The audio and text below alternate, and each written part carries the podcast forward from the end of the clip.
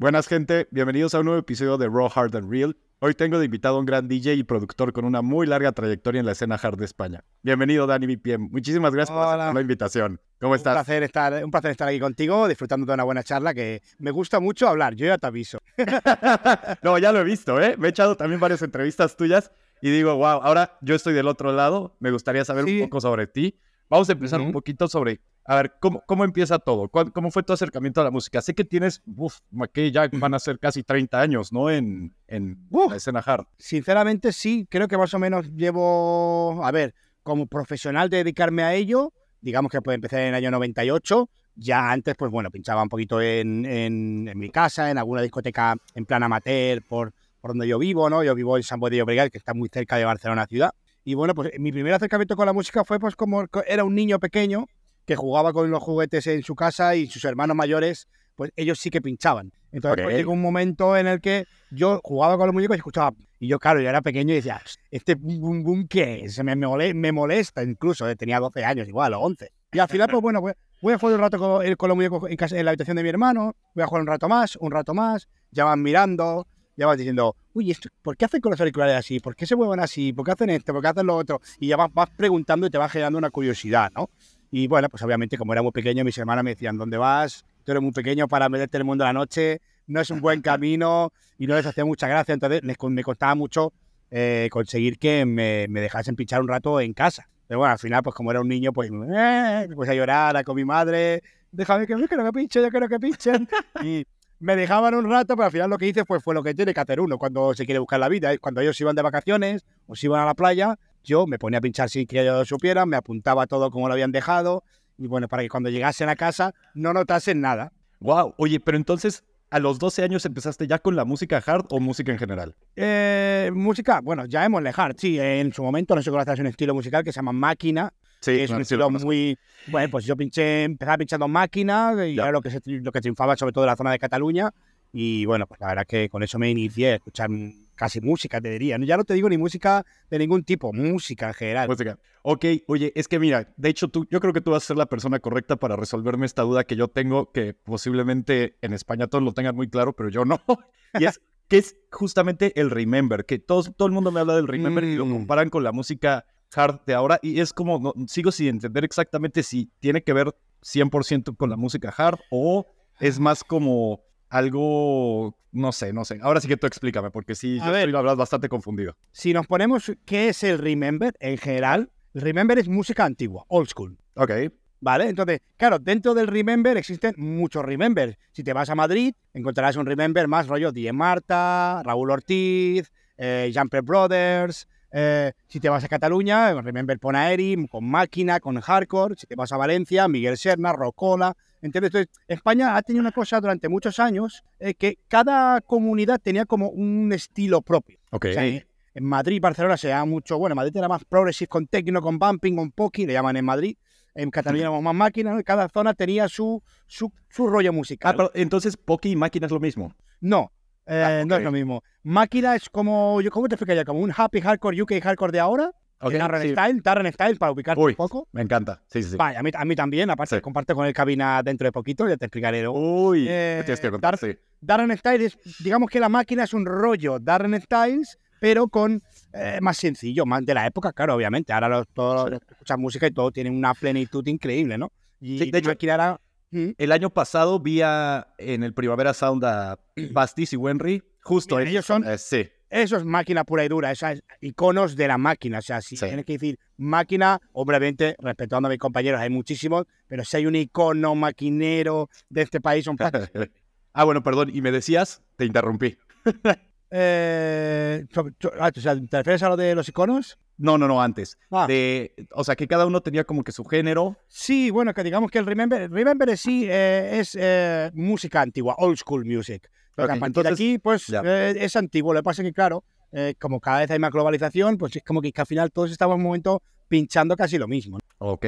Oye, y entonces, bueno, tú comienzas a los 12 años, empiezas pinchando. ¿Y en qué momento te vas a la parte de la producción musical? O bueno, también cómo empezaste a, a pinchar. ¿Qué lugares fueron? ¿Cómo empezó todo? Bueno, yo empecé, pues como todo el mundo que somos de lo que yo digo, 10 de batalla, ¿no? Eh, pues, llamando, buscando puertas, intentando conocer a gente. Yo cuenta que cuando yo empecé a pinchar no conocía ni un DJ, ni tenía nociones musicales, ni sabía lo que era un do, ni, vamos, nada. O sea, yo venía de cero, simplemente con haber visto a mis hermanos y algunas cintas de cassette que me traían mis hermanos de algunas sesiones de Scorpia, de Valencia cuando iban de fiesta y tal. Entonces, pues bueno, mi información era pues básicamente ir conociendo a otros DJs de la zona, gané el concurso de Cataluña de DJs en el 98.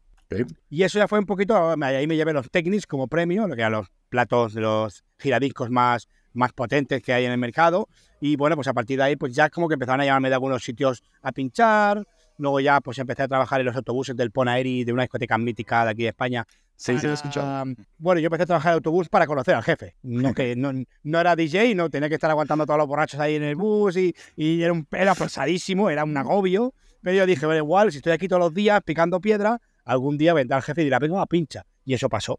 Eh, fui pinchando un día, vino mucha gente a verme, pinché otro dos, un tercer día, y bueno, pues coincidió con que eh, querían cambios en la sala y me ficharon a mí como residente y ahí pues digamos que podíamos que cumplí mi sueño, ¿no? Que era mi sueño, primer sueño que tenía como artista era pinchar de residente en Ponaeri. Y ahí pues ya, ahí ya cuando empecé a nivel profesional, a partir del abril de 98. Okay. Ya empecé pues como DJ profesional, yo ya pinchaba cada fin de semana, viernes noche, sábado tarde, sábado noche, domingo tarde y ya era de vez en cuando pues iba a hacer alguna fiesta Ponaeri por el resto de España, pero ya era residencia fija. Ok, ¿y de ahí cómo llegaste a la producción musical? Mm, bueno, pues eh, llegó un punto en mi vida en que entre semana, pues claro, cuando ya eres profesional, ya pinchar tanto entre semana no te, no te motiva tanto. Es así, no nos engañemos. Cuando tienes, te acostumbras a lo bueno, ¿no? Al público, a tener fin de semana con gente, pues al final tú, pues como que lo de pinchar en tu casa es como que, bueno, ya me aburro, ahora necesito ese estímulo que me está dando el público, ¿no? Entonces, entre semana era como que, bueno, yo me quería, ya me dedicaba, podía ganarme la vida pinchando solamente con pinchar, pero quería un trabajo de tres semanas, no me gustaba estar sin hacer nada. Era como que no, si no pincho tres semanas, que estaba todo el día pinchando, ¿qué hago, no? Con mi vida un poco. Y dije, bueno, voy a probar un poco con la producción, a ver qué tal se me da, porque yo ya mis dos primeros discos los hice con Ruboy, que son los mejores productores de este país, mm, para mí ha sido el maestro. Y entonces, pues yo miraba y lo mismo, no que con mis hermanos, pues lo miraba a él y era como, hostia, eh, esto me gusta, ¿cómo se hace? Y me empecé a picar la curiosidad. Entonces, claro, en esa época producir era muy caro. No es como ahora que te compras un buen PC. Claro, claro, claro. Todo, en esa época tienes que tenerlo todo analógico. Yo me acuerdo que tenía 18 años, me fui a una tienda con un cheque de lo que antiguamente eran 2 millones de pesetas, que aquí serían ahora como 10.000 euros, más o menos, 12.000 euros más o menos. Ok, bueno, bastante, sí. Era bastante. Y en esa época era mucho más de lo que puede ser ahora, porque ahora todo es más caro. Entonces yo llegué ahí, un crío, con un cheque. Hola, vengo a comprarme un estudio. Y no, me tomaron muy en serio. A ver, ¿qué te quieres comprar? Yo, tengo 12.000 euros para gastarme. Hostia, pase, pase, dale una Coca-Cola al niño. Nunca olvidaré esa frase. Dale una Coca-Cola al niño. y entonces, pues bueno, pues ahí me compré un estudio, empecé a, aprender yo por mi cuenta, se pensó muy autóctono. Y bueno, pues la verdad que empecé a producir. Al principio no fue nada fácil, no colocaba ni un disco, ninguna discográfica. Hasta que, bueno, fui pillando mi rollo y poquito a poquito fui haciéndome hueco. Oye, pero súper jovencito. Entonces, comienzas a los 18 y aparte, bueno, por lo que tengo o lo que he llegado a ver, tienes ya más de 300 producciones, ¿no? Sí, no las he contado. Bueno, si contamos bootlegs y remixes y de todo, tranquilamente puedo tener 500 o más. Ah, la madre, no, pues sí es, es bastante. ¿Discos en total cuántos has sacado? El número exacto, si te digo la verdad, no lo tengo claro. Más de 300 seguro, porque claro, soy un tío muy activo a la hora de, todo, de, marketing, de producir, de, DJ. Soy muy activo y claro, mi primer disco lo saqué en el 99. Imagínate, o sea, desde el 99 hasta aquí he hecho mucha, mucha música en diferentes géneros musicales, muchos sellos discográficos, muchas colaboraciones con gente muy top. O sea que la verdad es que, bueno, he sido muy activo. ¿Y hoy en día qué disfrutas más? ¿El producir o el pinchar? Hmm, eh, que cada cosa tiene su rollo, ¿no? Yo creo que nadie, creo que lo que hacemos las dos cosas, casi ninguno se moja, ¿no? Pero eh, pincharlo me gusta eh, porque es sociable, me gusta hablar con la gente, me gusta ver a la gente, me gusta la sensación de la adrenalina, el viajar, el conocer sitios nuevos, todo lo que conlleva ser DJ. Pero, hostia, es que la sensación de cuando acabas una canción, que a lo mejor luego no funciona, pero tú para ti es un pelotazo, pues claro.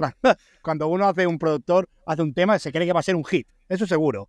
Y lo acabas y dices, qué bueno este tema, de verdad que la gente cuando lo pinche, cuando tal, si tiene la suerte de que se convierte en un hit, ya se multiplica por 50 las buenas situaciones que te ofrece el producir, ¿no? Pero en mi caso, es que son dos situaciones diferentes. Cuando acabo una canción es como que me siento muy pleno porque, desde la nada he creado una canción, ¿no? Y qué, qué bonito es. Y, por otro lado, pues eh, el pinchar te da esa adrenalina, esa, esa energía, ese subidón que no te lo da un estudio aquí tranquilo, como estoy ahora, por ejemplo, hablando contigo, ¿no? Sí, no, pero aparte también yo creo que el tema de que puedas tú poner tus canciones y ver la reacción del público ante ellas, yo creo que se complementa muy bien, ¿no? Que es algo que ya he hablado también con otros artistas. Y es como de, es este jing y yang de ya tienes tu canción, tienes a tu bebé, ahora se lo muestras al público y ver la reacción con ellos, o sea, de cómo conecta con ellos, ya es como este juego, o sea, ya es toda esta cosa que te complementa, ¿no? Yo creo que si eres DJ, y o sea, si produces y eres DJ, eh, creo que tienes un cierta, una cierta, creo, cierta ventaja en cuanto a que es solo productor. Porque em, tú estás viendo cada fin de semana lo que, los drops que funcionan, los bombos, los kits que a la gente le gustan, qué momentos se viene más arriba, se viene más abajo, qué momento... Entonces tú como DJ vas adquiriendo eso que luego te lo llevas al estudio. Y cuando ves al estudio dices, esto no funciona, esto no funciona, esto sí, esto sí. Entonces tú ya vas un poquito más, yo creo, también con la experiencia, vas más al grano, ¿no? Vas un poco a decir, bueno, ya sé un poco lo, lo que quiere la gente y como sé eso, lo traslado al estudio. Entonces, pues bueno, la verdad es que son, son, dos conceptos diferentes. Sí, sí, sí. Sí, pero te digo, al final yo creo que, que, se pueden complementar muy bien. Sí, sobre todo. Que sea toda una, una Sí, sobre todo, lo más bonito es que lo que decías tú, ¿no? Es el decir, ya he llegado a un punto como productor que más o menos, no todo, pero mucho de lo que hago funciona y encima a la gente le gusta. Yo, por ejemplo, este año he tenido la suerte de hacer dos o tres temas bastante virales. Uno de ellos es Será porque te amo, que ha sido una barbaridad. Entonces, joder, cuando, cuando tú haces una canción y, y, sabes que es a lo mejor una de las canciones incluso más pelotazo de tu sesión, es como decir, hostia, pues qué bonito, ¿no? Y he conseguido en mi estudio hacer algo que trasladado a la cabina funciona y que luego otros compañeros también lo pinchan y te dicen, tío, tu canción lo se vuelve loco cuando la ponen. ¿Y cuando, cuando la hiciste pensaste en esto, en cómo iba a pegar? Sí, no. dijiste esto va a ser un hit, ¿no? A ver, yo siempre que hago la canción, obviamente, como tienes un vínculo emocional con él, tú siempre dices, eh, esta canción es lo mejor, ¿no? Mejor que la que he hecho antes, siempre es lo mejor.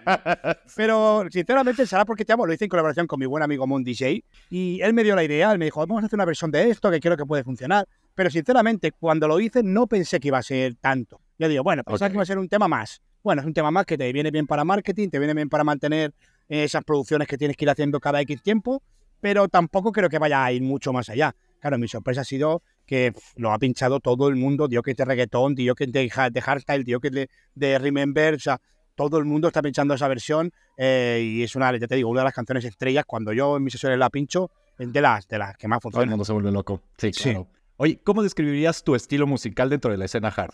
Hmm. A día de hoy, casi no es, no es ni un estilo, porque combino muchos géneros musicales. Tú te vas a un set mío y puedes escuchar psytrance, puedes escuchar hardstyle. Eh, ya Raw no, ya lo veo, para mí Raw es el límite, pero podría poner un Raw muy randy, algo muy comercial. Jamás nada de kicks rolls y todo eso. A mí me, me demasiado. Entonces yo lo que hago es todo lo que sea energético, hard, eh, que tampoco sea ni muy ni, ni que vaya a 130 BPM, que sea ya no es hard, ni que vaya a kick rolls, ¿no? Todo lo que sea por el medio, hard techno, psytrance, hardstyle, eh, todo lo que sea bounce incluso, todo lo que sea esos géneros que son más o menos energéticos, pero sobre todo mainstream, porque yo mi objetivo número uno es intentar llegar a gente que no escucha hard y que dicen a través de ti he mm, escuchado hard. Eso, eso me pasa mucho. Yo mucha gente que me viene me dice a través de ti he descubierto el hard. Obviamente hay mucha gente que te critica, ¿no? Eres demasiado mainstream, eres demasiado comercial. Pero es que todo tiene un inicio. Digamos que hay mucha gente que se conecta conmigo, pero luego a ver qué más hay. No, yo quiero ver qué más artistas como este tío hay. Y ahí pero a descubrir, perfecto. O sea, a descubrir exactamente a las tuicas, a este, al otro, y ahí pues ya vas cambiando. Sí, no, pero me encanta ese propósito, porque por ejemplo, gracias a personas como tú, abres el camino a personas que no lo conocen y que puede ser mucho más digerible. No puedes, bueno, sí puedes, pero va a ser más difícil si llegas con alguien y le metes eh, un de raw, de raw desde el inicio, pues van a decir qué es esto, ¿no? Claro. Pero igual, y si tú lo haces desde un punto más mainstream, siento que es bueno que haya personas como tú, hay que haya artistas como tú que, que, hagan esto para que, pues para que más gente pueda conocer el, el género. Que de todos modos yo siento que aquí en España está súper bien posicionado. Era algo que, que, ya he comentado con otros artistas. Yo que vengo de México, esto no ni existe, o sea, es algo casi desconocido. Y siento que aquí también es mucho por toda la influencia justo de máquina que tenían. O sea, como que ya tiene tiempo esto gestándose, que después se confabuló con el hardstyle. Exacto, ya desde los 90 aquí se lleva escuchando música, llamémosle hard. Entonces, a partir de hubo una pequeña crisis, quizás eh, 2000, casi con la crisis económica que tuvimos aquí sobre todo, 2007, 2008, que hubo como una pequeña desaparición de muchos géneros musicales, muchos DJs desaparecieron del mapa, vino el urbano, empezó a entrar el urbano y a partir de ahí se quedó un poco ahí la cosa muy, muy eh, bloqueada y a partir de hace unos 4 o 5 años es como que ¡pum! De golpe ha habido otro boom de música, de fiestas, de, de música Remember, de música actual, pero sí que es verdad que, bueno, eh, aquí en España cuesta más el crear una escena hardstyle porque está demasiado monopolizada por la, el Remember quizás. La gente aquí en España le cuesta mucho los sonidos nuevos. Aquí en España es un país que es maravilloso, pero somos muy miedosos. Cuesta mucho eh, ver cosas nuevas, escuchar cosas nuevas, comer cosas nuevas. Como que somos muy... Estoy generalizando mucho, ¿eh? Como somos un poco... Primero voy a ver si lo hace el de mi amigo, el otro el otro, y cuando ya lo hagan los demás, todo y yo eh, me gustará. Pero de primeras, prefiero quedarme con, con lo que conozco, ¿no? Entonces, pues con la música pasa mucho eso. Es como que la gente que le gusta el Remember, el Old School, es como que dicen, bueno, ya estoy contento con esta música, no quiero investigar ni en el Raw, ni en el Up Tempo, ni, ni tal. Aparte, suelen haber bastante enfrentamientos. Hay mucho, durante mucho tiempo que ha habido como, hay como una guerra, ¿no? Entre Remember contra actual, ¿no? Eh, actual contra reggaetón. Eh, tío, no sé, yo no... no claro, al final es diferente, sí, sí, sí, ¿no? Y pues para gustos te puede gustar todo, no tienes por qué tampoco irte por un lado u otro. Pero sí, igual hay mucho eh, ese tema de, de comparación, que a ver, yo no lo he visto tanto, pero igual porque yo, ya ver, como te, como te digo, o sea, yo ni siquiera conocía la, la música hard como tal, yo a lo, a lo mucho escuchaba Psytrance en, en México, que bueno, bueno, no a lo mucho, la verdad me gustaba mucho. Este... Y de ahí yo llego aquí y veo la escena que hay y sí fue como sorprendente para mí, pero pues también lo que, justo lo que te acabo de decir, o sea, ya es, España viene de, de, de una escena hard que era máquina, que bueno, después ahorita el hardcore, que, por cierto, ¿qué es más, qué consideras que es más grande aquí? ¿El hardcore o el hard? O sea, ¿todavía algo más duro? El hardcore, sin duda alguna. Sí, sí, sí, sí, sin duda alguna. Porque ya viene de hace tiempo. sí. Ya sí que es verdad que ahora hay también como una doble, doble grupos, ¿no? Está como los que le gusta más el old school, un hardcore más melódico, más mainstream, y, otras personas que, que, no, y que no toleran para nada el nuevo tempo, el terror, todos estos estilos que son súper altos de BPM, solo aquí cambiando, tal. Es como que, uff, lo rechazo y luego está la nueva generación que quiere eso y que el, rollo más antiguo, más melódico, le parece suave, le parece que le falta esa energía, ¿no? Bueno, también hay ese doble, doble panorama dentro del hardcore también. Sí, algo que por ejemplo esto me ha pasado a mí es que, eh, por ejemplo, cuando escuchaba Psytrance, después, bueno, yo empecé en el EDM. Del EDM fue el Psytrance, del Psytrance pasé al Hardstyle, del Hardstyle ahorita con el Raw. Y ahorita también ya como que me está gustando el uptempo. Como que he ido en una subida de BPMs y que ahorita ya lo que escucho de Psytrance, por ejemplo, o hasta algunas canciones de, de hardstyle ya, ya viejas, las escucho un poco lentas. O sea, es como... A mí me está, a mí me está pasando al revés. Yo cada vez voy, voy, bajando los BPMs. Voy bajando y a mí me gusta más el hardstyle del de hace 7, 8 años, cuando salió el release de Atmospheres. Oh, esa, sí, sí, esa época tan bonita, a mí el hardstyle me, me cautivó me cautivó. De hecho, creo que el hardstyle se hizo grande por ese tipo de hardstyle, ¿no? Eh, pero bueno, al final al final, pues el RAW vino fuerte, empezó a subir, los del mainstream tuvieron que hacerse un poquito más duros para poder estar un poco, no perder el hilo, por decirte algo, y al final yo creo que se ha desmadrado. se ha desmadrado. Yo eh, eh, vi una entrevista, eh, un, bueno, un fragmento que hablaba con Vicente One More Time, y estoy totalmente de acuerdo con lo que decía él, totalmente. O sea, el, yo, el hardstyle era bonito, el hardstyle era, no estoy diciendo que el de ahora no, no esté bien, pero yo creo que debería de haber más alternativas dentro del hardstyle, no solamente una alternativa tan oscura, tan hard, tan con kick roll. También tiene. Yo he hecho en falta el hardstyle ese bonito, con un kick más suave, con que puedan colaborar artistas de hardstyle con artistas de ADM. ¿no? Toda esa etapa, yo me gustaba mucho ese hardstyle. A ver, a mí, por ejemplo, me gusta mucho también lo que se está haciendo ahora, pero algo que he hablado con otros artistas y que yo mm. también sí siento que, que, que igual y falta, es esa conexión que, haces con las canciones que yo creo que vienen base a la melodía y a las letras que hay. Hoy en día ya no se están enfocando como también en esa parte. Entonces, ¿qué pasa? Que las canciones ya no perduran. Las canciones son súper temporales. Duran tres meses en tu mente y después se te olvidan.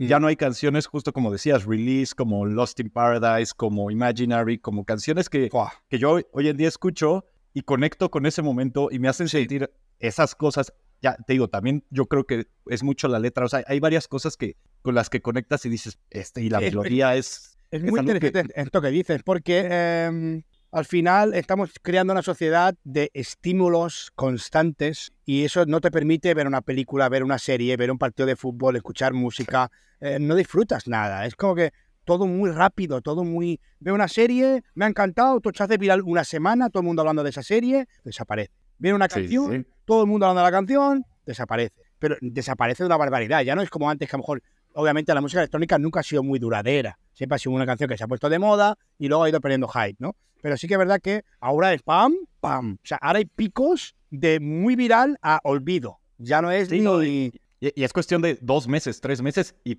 chao. O sea, entonces es impresionante. Eh, también lo que he comentado, que, que ya hay canciones que hoy en día es muy difícil que, sobre todo hablando, hablando del hard, que, que las canciones perduren. Ya no, o sea, siento que va a haber pocos clásicos de esta época debido a lo mismo. Yo le llamo la era Spotify, sí, mira, la cual ya estamos como que escuchando todo tan rápido. Ya la gente, los artistas solamente se enfocan en sacar este release, bueno, esta canción que, que está justo ahorita adecuada a lo que está pegando en este momento, que ahorita todo va... A ver, que no había pensado en, en algo, pero también siento que, o bueno, hace sentido que que el hecho de que todo vaya más rápido, o sea, en cuanto a vemos las cosas y todo, igual eso también quiere decir que por eso nos está gustando las cosas, hasta la música más rápida. No sé si tenga una correlación. Puede pero no sé. También es... verdad que, también es verdad que, por ejemplo, si lo vamos a, si yo fuera un DJ de comercial, de puro comercial, yo ahora si tuviera que poner música antigua pondría reggaetón antiguo, pondría Chayanne, no sé, Ricky Martin, pero no pondría La, la, del Quevedo del año pasado, del Quédate, que funcionó tanto, ¿no? O sea, sí fíjate hasta qué punto estamos llegando. Antes tiraría de algo más antiguo que de uno, de un exitazo que fue el año pasado mundial, y ya es como que, uff, lo tengo muy. Yo creo que al final lo que pasa es que cuando algo se hace tan viral, al final se hace muy viral y es muy bueno, pero al mismo tiempo lo acabamos aborreciendo de una barbaridad. Porque antes tú, se hacía algo viral, viral hablamos de una canción que era un éxito. Pero es que ahora tú una canción que es un éxito, coges el móvil y la, y la ves 50 veces. Sales a la calle, la escuchas todo el mundo vas a la tele, o sea, es tanto, tanto, tanto a tu... A, no te nos lanzan tantas veces lo mismo durante tan espacio corto de tiempo que en una semana está diciendo, yo me acuerdo con lo de Shakira, cuando se habló del tema de Shakira del pique y tal, en una semana está diciendo, estoy cansado ya de, de, la Shakira, de la canción, una semana, ¿eh? Sí. Pero por las so bootleg, mashup por todos lados, eh, saturación, todo el mundo hablando de ello, la noticia. Y todo el mundo hablaba de eso, sí, exacto. Tío, entonces como que... No podías escapar. No puedes escapar, no puedes escapar. Entonces al final te saturas tanto que aunque pase un año no quieres saber nada de eso ya. Sí, a ver, ahorita eh, justo también dijiste algo muy interesante y es que igual, por lo mismo de que tenemos todo tan a la mano, igual y eso también puede ayudar a que las canciones no, no perduren tanto porque, no sé, me pongo a pensar hace unos, antes de, de Spotify, que si tú querías escuchar una canción, a ver, tenías medios, pero realmente si no la descargabas, era realmente el comprarte el CD, o sea, el comprarte el, el disco y para poderla escuchar Mm. repetitivamente. Y si no tú la escuchabas, ya sea que fueras a la discoteca, ya sea que fueras al bar, ya sea que fueras, ¿sabes? Era como que mm, ya era, era un poquito más difícil llegar a las canciones y por lo mismo yo creo que tenían o perduraban un poco más. Eso ya tienes las canciones, los CDs, como decías, lo tenías. Ahora ya no tienes nada. No, no, no. todo en la nube. Sí, sí, exacto. Ahora, yo no sé si esto esté relacionado con que las canciones se puedan volver clásicos, que no creo. Eh, porque, por ejemplo, yo sí creo que hay canciones que han salido en, en, esta época que se van a convertir en clásicos. Por ejemplo, este, no sé si, si te gusta la canción de City Lights de Rebellion que salió el año pasado. Sí, no, está, por ejemplo, está bien. Eh, eh, para mí esa canción va, se va a volver un clásico. O sea, tiene como que todo para... Yo todavía, todavía la escucho. Entonces ya eso es un logro.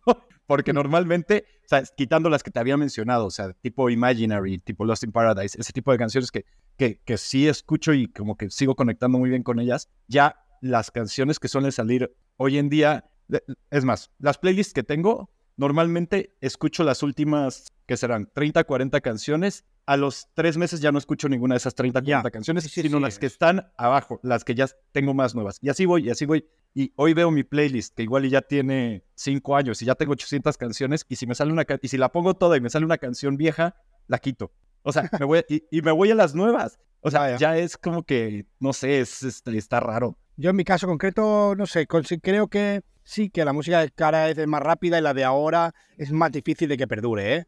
Obviamente habrá una canción siempre, dos, tres, algunas, algunas que están con ese toque mágico que sí que hace que perduren, pero es una muy minoría, muy minoría. Pero, ¿y, tú cuál dirías exactamente? O sea, ¿qué es la razón por la que pasa esto? Yo creo que es porque estamos sobreestimulados. Sobreestimulados. O sea, eh, es igual que un DJ, ¿no? A la hora de destacar. O sea, o sea, es que tú con el móvil realmente no ves y no ves lo que estás viendo. Tú estás así. Y entre tantos, tú viendo estímulo, estímulo, estímulo, estímulo. Este me estimula más. Paro.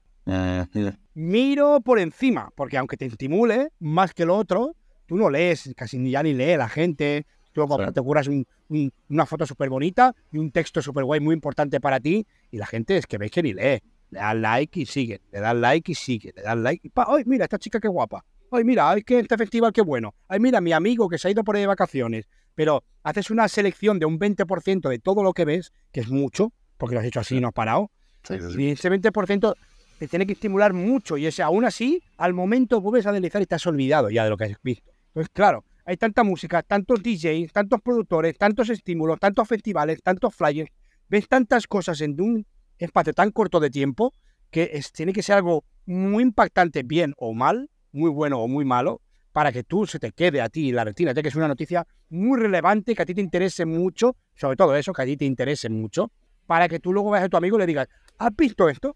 Sí, sí, sí. esta canción de mi artista que es tan favorito. Ahora, si no es mi top one, bueno, ya no, no, no se lo comento a mi amigo, ¿no? Entonces, estamos tan estimulados que cuesta mucho el retener, cuesta mucho el que se te retenga en la cabeza también. A mí me pasa que yo ahora veo, yo no sé si te pasa a ti igual, yo ahora veo una serie, la semana siguiente ya no me acuerdo de la serie. Sí, sí, sí. no me No, me pasa lo mismo. No de hecho, ni, de, se- ni de cómo es. O sea, no te Sí. podría explicar la serie. Te diría un momento puntual que te marcó a ti por algo en concreto, pero ya está. O sea, yo ahora mismo te diría La Casa de Papel, cuatro temporadas.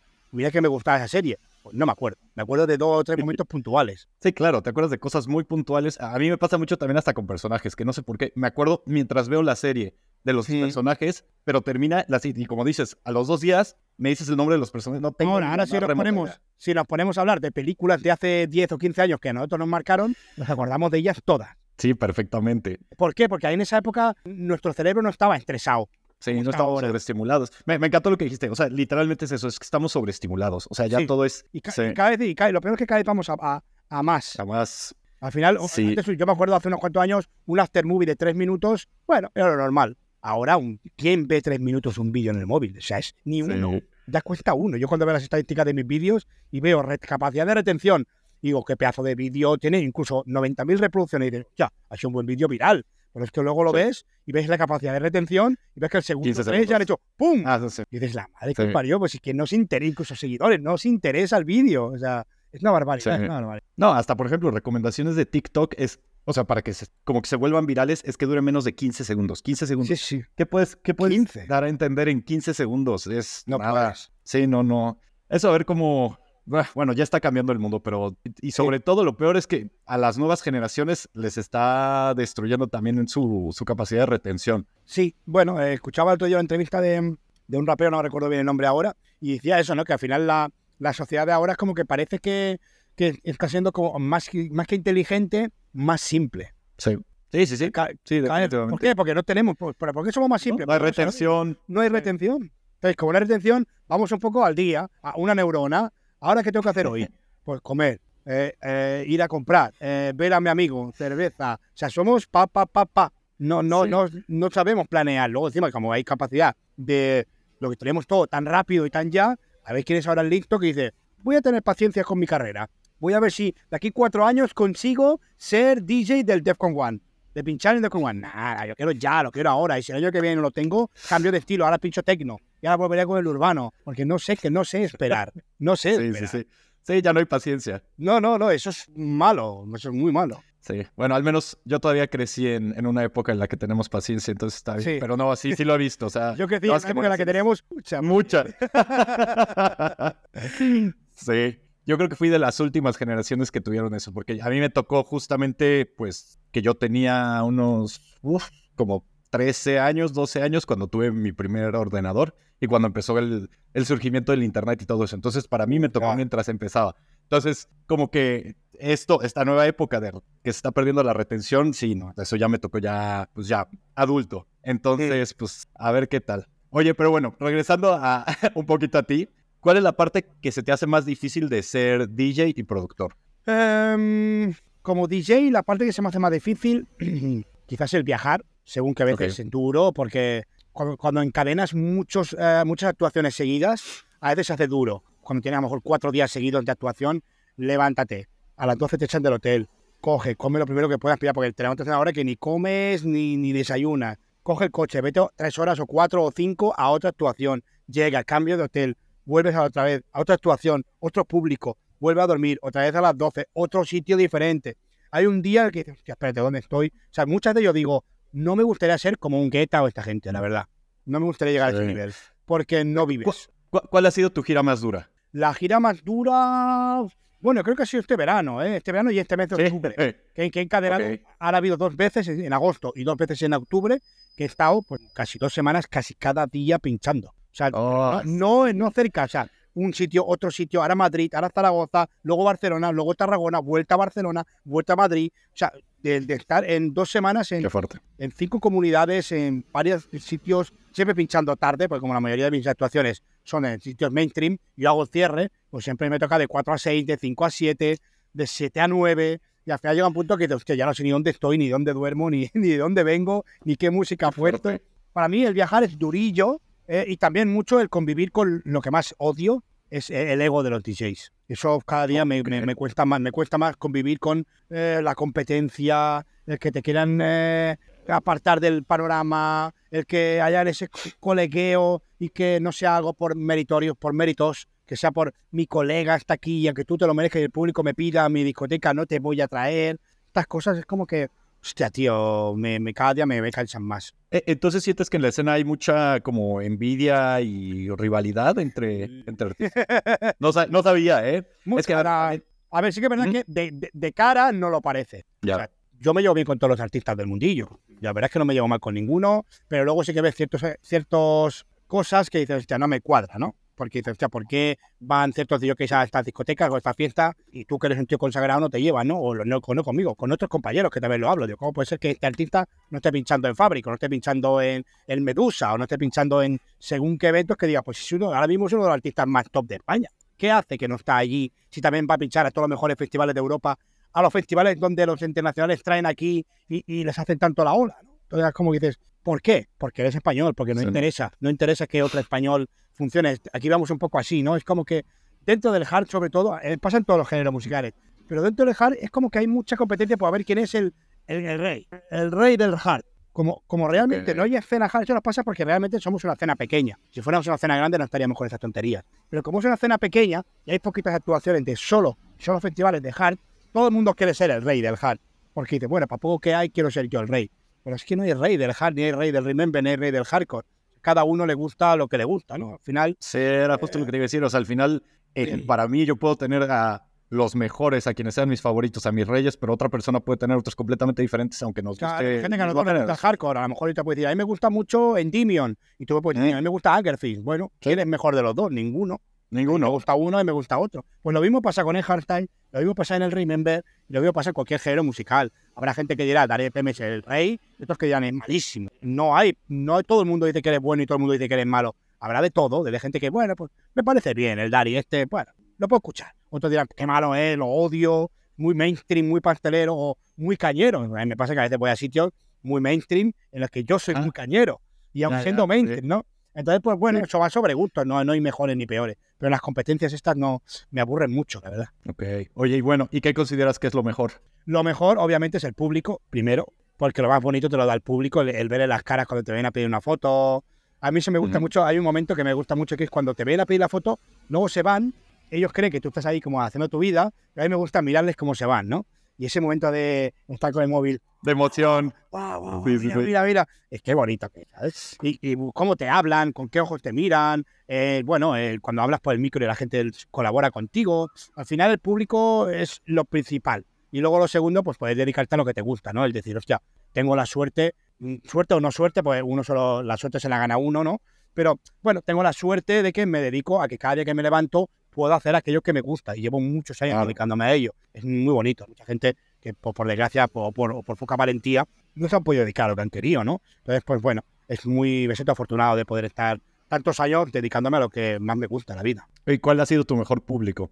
Mi mejor público. Mira, hay un festival que ya no se hace, desgraciadamente, eh, Racing the River, en Zaragoza. Eh, ese fe- era un festival, bueno, durante muchos años, antes de que viniera 150 y todo eso, fue el festival Hardstyle Hard por excelencia de España. Fue el número uno, sin duda. Se hacía en Zaragoza, en la fiesta del Pilar.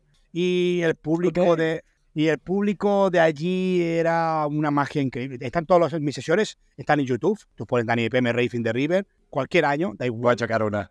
Y ¿Ok? Solo tienes que ver los primeros 30 segundos para darte cuenta de pues. que hay algo diferente allí, de que es decir mi nombre por el micro el que me presenta o la intro y ves el público, ah, pero un grito, una, una barbaridad. O sea, mira que por suerte me siento muy querido en todos los eventos donde voy, pero es que Racing the River era como plus, era un punto por ¿Hasta qué año se hizo? Hasta el 2019, no, hasta el 2000, el año pasado fue la última, el pasado Ah, año. Sí, Ok, sí. y, eh, Bueno, pero ya no, lo- ya no va a existir. O sea, No, fue el último, último. Fue el último, último. Yo me acuerdo que acabé hasta llorando ahí, todo, porque estábamos delante de todos los DJs, estábamos todos ahí despidiendo el evento y la gente empezó a corear mi nombre, todo el mundo. Bueno, ahí se notó el vínculo que había entre ese evento y yo, el yo y el evento, ¿no? Y es- fue impresionante. Fue- siempre que he pinchado en ese evento ha sido el momento más álgido que un artista puede sentir con el público, de verdad. Oye, ¿y sientes que aquí la gente sí llega a apoyar mucho al talento nacional? Eh, uf, sí y no. Sí y no. ¿Por Creo que, creo que. Buena pregunta. El, público creo que sí. Yo creo que el público le da un poquito igual eh, si es nacional o internacional. Mientras me guste, me da igual. De hecho, hay muchos nacionales eh, que triunfan en este país. O sea que no. Yo creo que a la gente le gusta un nacional. Lo que no nos apoyamos somos entre artistas, Ah, Entre-. Sí, empresarios. ¿Por qué pasa? ¿Por qué? Perdona que te corte. Eh, como yo soy, me voy a meter, yo soy un artista que monta un evento, entonces no apoyo a lo nacional. Prefiero rodearme de Mm. internacionales para mirar qué guay soy. Si vuelvo a repetir lo mismo, soy el número uno del hard, estoy rodeado de headhunters, de tal, del otro, de tal, y mirar cómo estoy por encima vuestro. Entonces, ¿qué pasa? Como los eventos los hacen los DJs, eh, hay más competencia, ¿no? Pero eh, y- y el talento no se valora, pero el público sí valora el talento. Es nacional. Sí, a ver, ahí estoy, digo, no sé sobre los artistas, pero sí con el público estoy de acuerdo con, con lo que acabas de decir, porque yo, desde mi perspectiva y yo lo que he vivido, es que eh, puedo ir a Fabric, puedo ir a cualquier 150 y yo veo como este, Yello, Vicente, Juanmi, Lemur, por ejemplo, o sea, que, quien sea, puede estar, puede estar tocando quien sea, cualquier artista internacional en ese mismo momento y ellos van a tener llenas sus salas. Eso es impresionante. A mí, la verdad, sí, sí, me, me impresionó y dije, qué bonito, y, que- o sea, que, que se siente ese apoyo y que la gente muchas veces va hasta estos eventos principalmente para apoyar a, la- a- a los nacionales, ni siquiera Sí. tanto, o sea, y les da igual el cartel que haya. Entonces, eso, A la ver, verdad, Es verdad que eh, cuando ves a alguien que ves poco, por ejemplo, si viene un artista internacional que la has visto una vez al año o Claro, nunca, sí, sí. tiene ese plus de novedad, ¿no? Pero Sí, sí, eso no quiere decir que luego yo no vaya a apoyar a lo que dices tú, a Lemur, a Yello, a Broken Minds, a Lady Damage, a CPM, a quien quieras, ¿no? Eh, sí que es verdad que, pero sí que es verdad que eh, es el empresario, eh, organizador de eventos, DJ, que viene a ser muchas veces lo mismo, el que hace que ese nacional no tenga tanta presencia, porque no le interesa, porque le interesa más ponerse él, el cabeza de cartel, en la mejor hora y los demás, o no traerlos para lucir más él. Pero en cuanto al público, el público mm, yo considero que valora mucho el producto nacional. O sea, Sí. yo creo que est- estas guerras de nacional, internacional, son guerras de artistas, no son guerras de público. El público no está pensando, a ver, ¿cuántos españoles hay? ¿Cuántos eh, holandeses y italianos hay? Pues venga, como me No. cae bien el... No, el, el- el público ve el cartel y dice, me gusta el cartel, no me gusta el Sí. cartel, me gusta la canción, no me gusta la canción. No están haciendo cuentas de a ver cuántos holandeses hay, a ver cuántos... Exacto, exacto. Eso es cosa de, de nosotros, de los DJs que somos el, el ego y venimos a... El nacional es mejor que el internacional, que peor. No hay mejores ni peores, es que no lo hay. Estamos en manía con el mejor, el peor. Tengo que ser el número uno del hardstyle, tengo que ser el número... No hay números Qué uno, curioso ese. compañeros, que no hay ni uno, ni dos, ni tres. Sí, no, no. Ahí depende de los gustos de cada persona. A eso. Pero sí, te digo, en, en cuanto al público, pues, sí, o sea, estoy completamente de acuerdo. Y está interesante saber cómo esto de, de los artistas, eh, pero pues sí, se deberían de dejar como de este tipo de cosas, porque sinceramente yo como público no, no represento a todos, pero por lo que he visto, pues no es, como dices, importante para nosotros el, No, el quién, el de dónde vienen. A ver, yo también soy de México, para mí todos son internacionales. Entonces, no, Yo- pero yo- por ejemplo, mira, te, te- te puedo decir, por ejemplo, cuando han venido este, artistas mexicanos hasta aquí a Fabric o hasta Defcon One, yo voy a verlos. O sea, es como eh, apoyar y, y ¿Con- me ¿Conoces a. Haradak? Haradak? Haradak no. Pues mexicano, colaboré con él, con Shay tengo buena relación también, con Mariana Bo también está hablando estos sí. días. y- Ah, sí, Mariana Bote. Uh, Mariana Bo yo la vi cuando Mariana- empezó a Mar- uh, Yo creo que Mariana es la reina del México, ¿no? Puede ser. Sí, día de hoy. Sí, sí, claro. No, sí, definitivamente. Mariana Bo, pues sí, se ha ganado muy, muy cabrón su lugar desde hace muchísimo tiempo. O sea, yo te digo, yo la primera vez que ella la, la, la vi fue en un festival súper pequeño que se hizo en una playa ahí perdida de México. Y apenas estaba empezando y me acuerdo que a todos nos sorprendió porque salía tocando el, el violín, con sus canciones. Era así como de, de wow, pero te hablo de que eran, eh, habíamos, ¿qué quieres? 400 personas. O sea, Claro, y imagínate. era- Ya to- estaba todos, tenemos- todos empezamos por algún Claro, momento. claro, por La algún gente, la gente que ve a los super DJs mainstream tiene que pensar que todos tuvieron un inicio en algún bar musical, en algún garito pequeño de su pueblo, y todos empezamos un poquito así, ¿no? Salvo que seas un hijo de enchufado, de algún empresario, Claro, claro. o algo claro. así, pero Sí, eso, sí. al final, sabes, entonces todo se Sí, casi no pasa. Sí, sí, sí. Oye, y de todos los festivales en los que has estado, a ver, ya, ya me dijiste, bueno, el que más, con el que más conectado, el que más te ha gustado, en pero, cuanto a público, Racing the River, sí. ok, ahora, internacional, ¿cuál ha sido el que más te ha gustado? Decibel, yo he pinchado muchos años en el Decibel, y la De mejor hecho, vi un set tuyo. en el Pussy Lounge, ¿eh? ¿no? Pussy Lounge. Sí, exactamente, el de Pussy Edge, sí. Eso fue espectacular. De de hecho, en cuanto a visualmente, el mejor festival donde estaba ha sido ese, ¿no? O sea, estamos hablando de la segunda área más grande de Decibel. El Decibel Sí. ya sabemos lo grande que es. Yo pinchado Sí, fue este año y me encantó. desde el 2012 hasta el 2019, he pinchado en todas las ediciones. O sea, sí, sí, siempre en la App Stage y dos años en la Pussy Lounge. Pussy Lounge he pinchado en muchos eventos de Pussy Lounge. En la Ujú. XXL también estuvo muy bien, Pussy Lounge XXL. Eh, pero eh, esa del Decibel fue impresionante porque eh, el Decibel es, es más, mucho más grande, es un evento mucho más mainstream, mucho, con mucho más nombre. Y pinchar en la segunda área, yo me acuerdo estar allí y venirme compañeros de Bélgica llorando y decirme, tío, es que yo llevo toda la vida intentando entrar en esta Lounge y tú vas a estar. Y digo, hostia, pues me siento. Me di cuenta de la importancia que tenía ese stage allí, estando allí, ¿no? Entonces, a nivel. Yo, hay tres, top, tres, tres festivales top en cuanto a visualmente, ¿no? Uno es Racing the River, otro es el Decibel Outdoor y otro es que justamente pinché hace dos semanas allí, es en la Plaza del Pilar, en Zaragoza, 70.000 personas. También está el set en YouTube. Pones, era, una, es una- era una fiesta a los 40 Dents y, o sea, un mar de gente. Es, es el bolo con más gente que he pinchado en mi vida. Vi, vi fotos porque justamente mis suegros estaban de visita aquí en, este, en España, entonces justo fueron a las fiestas del Pilar. No, qué bueno. Y, y vi fotos de toda la gente que había a la madre. O sea, era irreal. Te lo juro que no, no, o sea, no había visto tal cantidad de gente en algún lugar. Aparte, yo fui a las fiestas del Pilar hace dos años, tal vez, y nada que ver. O sea, no había. Bueno, también Claro. estábamos ahí saliendo del COVID y todo. Claro, ahí está. Pero, pero cuando, No, claro. cuando me enseñaron fotos, yo dije, ¿qué?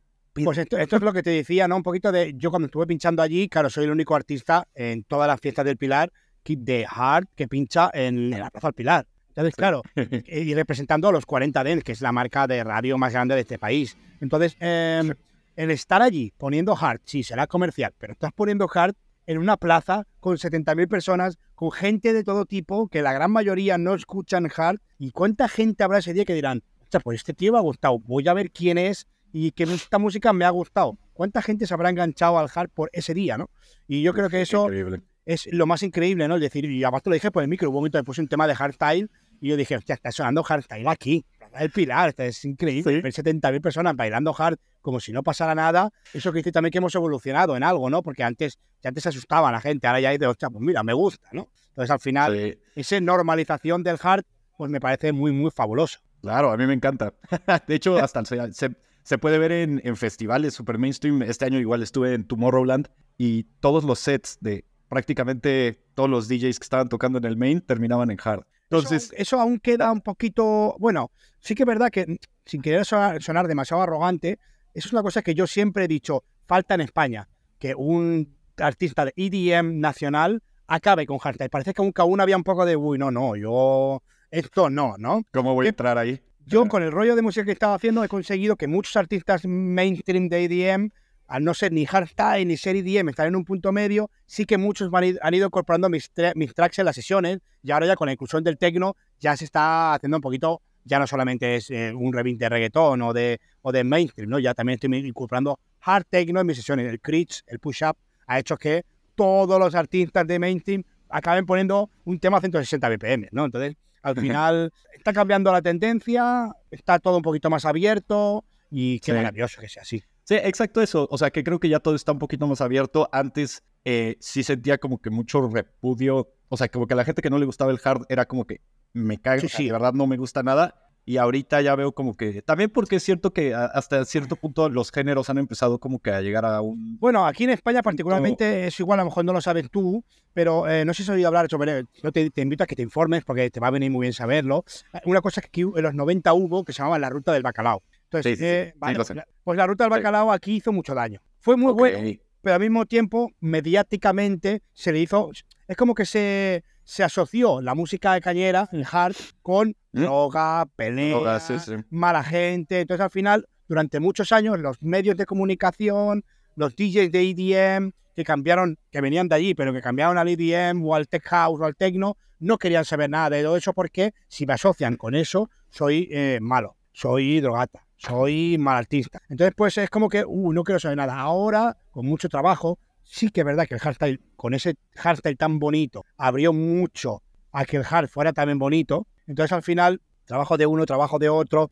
Aquí en Nacional, pues yo, por ejemplo, también estoy haciendo mucho trabajo por que el hard sea bonito también, que no sea tonto, tan, tan cañero. Mira, pues entre trabajo de muchos que hemos estado haciendo ahí, la 150, esto, tal, tal, entre trabajo de mucha gente que hemos ido trabajando bien, que hemos cuidado el producto, que lo hemos hecho bien, que no hemos puesto ahí fuego, calavera, parece como que, el hard tiene que ser industrial, Malo. infierno. No, no, también puede ser bonito, puede tener colores guay. Tú te vas a Pussy Lounge, todo lo que ves son colores rosas, colores azules, y estás ahí con una sonrisa viendo a Pussy Lounge, ¿no? Y es hard igual. O sea, entonces creo que todo eso ha ayudado a que a día de hoy pues la gente se vaya quitando esa etiqueta de, la música electrónica de, de, mala gente. También es verdad que ahora el Remember está tan de moda y hacen cosas tan bien por ejemplo, Love 90s y de muchas otras marcas, están haciendo eh, unas fiestas de old school tan bien, tan bonitas, que está haciendo que ya se quite un poco toda esa etiqueta negativa. como ese estigma. Exacto. Oye, bueno, aparte de, de, pinchar, de producir,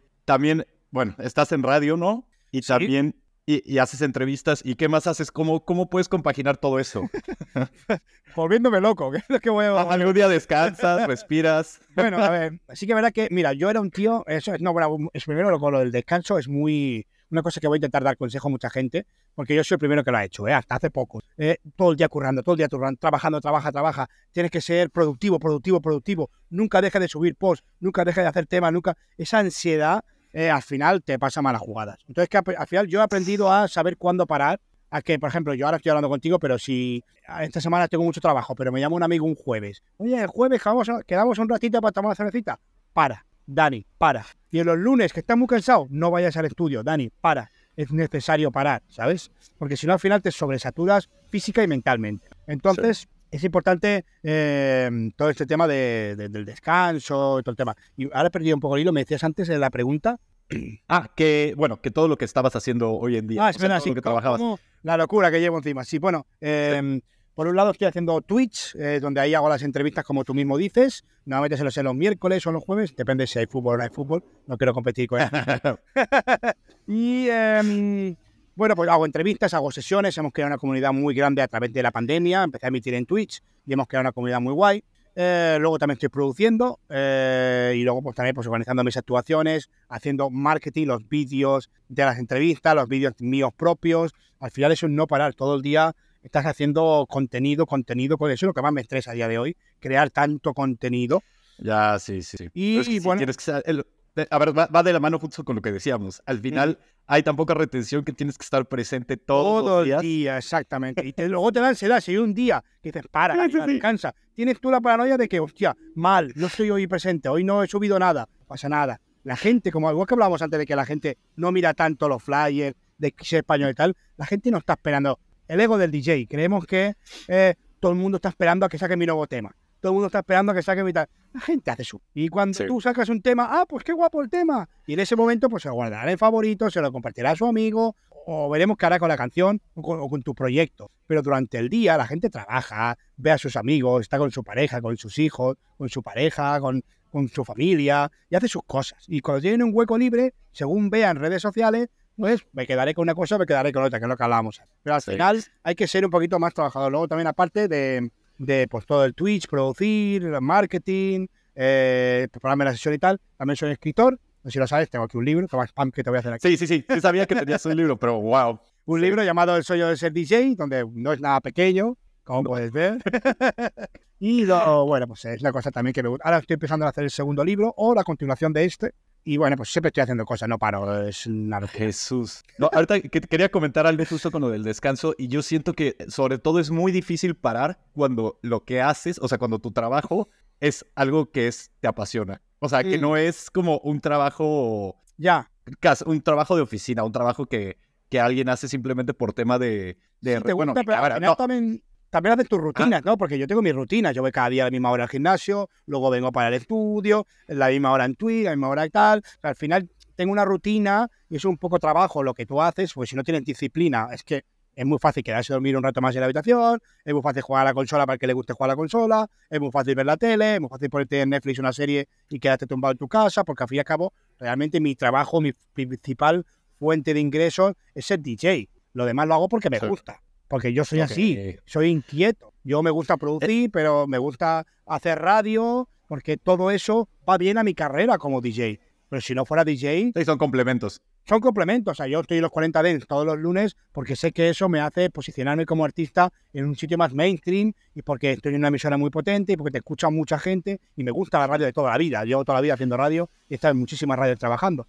Me gusta Twitch porque me gusta comunicar, me gusta escribir porque sé que eso luego te va a escuchar gente y le vas a inspirar, ¿no? Al final, todo tiene que ver, todo, todo, hay una matriz que es el ser DJ y todo se alimenta al mismo sitio. Eh, por eso A ver. creo que todo es importante. Eh, sí, pero por ejemplo, ah, regresando un poquito al tema del descanso, es que algo que Sí. quería puntualizar es que, por ejemplo, a mí sí me pasaba, yo en, cuando estaba en México era freelance. Entonces, eh, yo lo que quería era como que em, justamente no me sentía productivo si no estaba trabajando todo el tiempo. Ya. Entonces, ¿qué pasaba? Que mis días eran trabajo 12, 13 horas diarias o más. O sea, era como de quiero terminar esto, quiero terminar esto. No Mm. podía sentarme, te lo juro. Si sentaba, me sentaba una hora eh, con la consola a jugar algo, sentía que no estaba siendo productivo Sí. hasta me desesperaba y me tenía que volver a regresar a trabajar. Entonces, yo sí llegué a- como que a, a sentirme sofocado y, y no tenía descansos por lo mismo de que estaba como como yo controlaba todo esto y no tenía esta, por, por lo mismo que dijiste que no, a ver, al final ahí no tenía yo como que esa disciplina de decir, a ver, yo trabajo de tal hora a tal hora y chao, porque si no te vuelves un poco loco. Y hoy en día, por eso, por ejemplo, aquí en España, que este, ya trabajo para una empresa, pues me siento mucho más tranquilo y más relajado y ya no vivo en un estrés total, porque ya sé que mi, mi horario laboral termina a tal hora y ya después de eso no pasa nada, ¿sabes? Puedo descansar y tengo mis días de descanso y como que es un poquito más, más leve. Está muy bien ser disciplinado, yo lo soy mucho. Siempre, mis amigos siempre me dicen, yo flipo como te marcas tus horarios cuando yo podría estar. Yo, si fuera tú, estaría durmiendo todo el día. Me decían, no, mis amigos. "Ya, pero no eres, no eres yo. Si tú yo, seguro que no dormirías. Entonces, al final, lo que pasa es que está muy bien ser productivo, pero yo también he tenido esa etapa de, incluso, ¿eh? incluso siendo productivo, imagínate, haciendo un track, estoy produciendo una canción, y como veo que en ese día estoy un poco, no tengo inspiración, no tengo flow, me, me- me he llegado hasta a darme ansiedad y decir, hostia, tío, es que hoy me he ido de mi estudio, llevo ocho horas intentando hacer una canción y he avanzado muy poquito. Qué poco productivo he estado hoy. Qué poco inspirado. Y cabrearme conmigo mismo y decir, tía, que. Y, y estar con un compañero, tranquilo, Dani, que has avanzado la canción, has avanzado, deja que, que, la, que, la, que la inspiración vaya fluyendo. No, no, no, que quería acabar, esta semana quería tener la canción acabada, porque si ya este mes tengo una canción sacada y como esta semana tengo un vídeo, ya volverte loco. Pues he aprendido a decir, oye, mira, no se ha acabado, no pasa nada, ya lo acabarás mañana. A lo mejor mañana, eh, a lo mejor la semana que viene, en una semana te haces dos tracks, y a lo mejor una en un mes Sí. te haces uno. O sea, es que al final la inspiración no hay que forzarla, porque la es todo mental. Este trabajo es mucho de mental, para aguantar muchos años, para estar ahí fuerte, para estar delante del público, para mantenerte, para producir, para inspirarte, todo es mental. Y al final, como no sepas desatascar un poco esa mente, te quedas atascado y es peor, porque es mejor parar y decir, bueno, hoy no estoy inspirado, me voy, hoy a llamar a Sí. amigo, te vas a poner a tomar algo con él, te das la vuelta, te vas al cine, te vas a un teatro, lo que sea, te pones a ver una serie. Es mejor no ser eficiente un día para luego serlo toda la semana que no intentar ser eficiente ya, ya, ya y luego estar bloqueado un mes. Ah, sí, sí, sí. Justo te iba a preguntar que cómo pasabas estos bloqueos. Eh, A ver, ¿cuál, es tu proceso, por ejemplo, para producir una canción? Yo normalmente eh, voy siempre a lo principal. Cuando empiezo la canción no empiezo ni por la intro ni por tal. Siempre digo, quiero que sea una melodía, ¿Oros? a por la melodía, a por lo grande, a por lo que va a cantar la gente. Y entonces cuando ya tengo la melodía, busco el kick, que le- sobre todo busco que el drop principal ya tenga fuerza. Que tú lo escuches en bucle y digas, esta melodía, con este kick, con este bajo, esto es perfecto. A partir de aquí empieza a desarrollar paradas que es vocal, pues venga, vamos a la parada, vamos, ya quiero desarrollar el pre-drop. Y una vez ya tengo todo el, el pre-drop y el drop, vamos a por la segunda y luego ya hago la intro. Lo último que hago es la intro. Entonces siempre intento ir a lo principal para yo ya que me dé un flow de sé por dónde va a ir la canción, sé que esto me gusta, sé que esto me, me va a transmitir, ¿no? Entonces cuando, y, Cuando te bloqueas, y ¿qué- cuando, ¿qué es lo que haces? cuando me bloqueo, pues eh, intento hacer algo totalmente contrario. O sea, si estoy un día muy estresado, paro. He aprendido a quedarme tumbado en mi cama viendo la tele. La tele, que alguien dice, "Es que yo no veo la tele nunca, pues ve la tele. Ponte radio. O sea, ponte una charla de... Me gusta mucho ver charlas, escuchar charlas de, yo qué sé, de marketing, de algo, si puede ser que no tenga nada que ver con tu trabajo. Porque si no estás otra vez ya dándole que Sí, para desconectar, ¿no? O sea, que no, Bien. sigas como que ciclado. Exacto, si estás con la música, pues eh, dedícate a ver una charla de psicología. A mí me gusta mucho ver cosas de psicología. O dedícate a ver una charla de, yo qué sé, de, de cómo se hizo la canción tal. O la canción, perdona, la, la película tal, ¿no? Algo que sea totalmente contrario a ti. Porque eso lo que hace es desintoxicar tu cabeza, de que desconectes y luego, quieras o no, aunque tú creas que no está trabajando tu cabeza, viendo otras cosas, está trabajando. Porque a lo mejor te pones a ver, eh, yo qué sé, voy a ver un documental, biografía de, de un pintor. Pues tú en esa biografía dices, tía, este tío hizo aquella cosa y tal, ¡cling! Aparece la inspiración. Sí. Se me viene la Justo me, me recordaste que ah, apenas vi, creo que en una entrevista en TikTok, no me acuerdo, pero le estaban entrevistando justo a Cryx y a Riot Shift y le estaban preguntando que qué música escuchaban cuando, o sea, que como que, era lo que más les gustaba escuchar, que si era hardstyle y decían no, dicen no escuchamos hardstyle, dice es lo último que escuchamos, Claro. dice porque como que intentan agarrar inspiración de otras cosas, otros géneros, porque dice, si nosotros estuviéramos escuchando hardstyle, estaríamos haciendo algo igual a lo que están haciendo todos y nunca estaríamos como que saliendo adelante. Entonces, es, o sea, siento que va mucho de la mano justo con lo que dices, o sea, al final Claro. no puedes estar pensando como que en lo mismo, sino que te tienes que salir un poquito de tu cajita para Mm. poder hacer cosas nuevas o para poder inspirarte. Claro, aquí hay dos cosas que te podría comentar. Por un lado, cuenta que pensar que el productor que está todas las horas en su estudio haciendo hardstyle eh, es su trabajo. Sí, Cuando sí, sí. sales de tu lugar de trabajo, yo no creo que nadie que esté trabajando, yo que sé, me lo invento, en un McDonald's, luego quiera ir a McDonald's a comer. que, que va, pues hay que irse, va.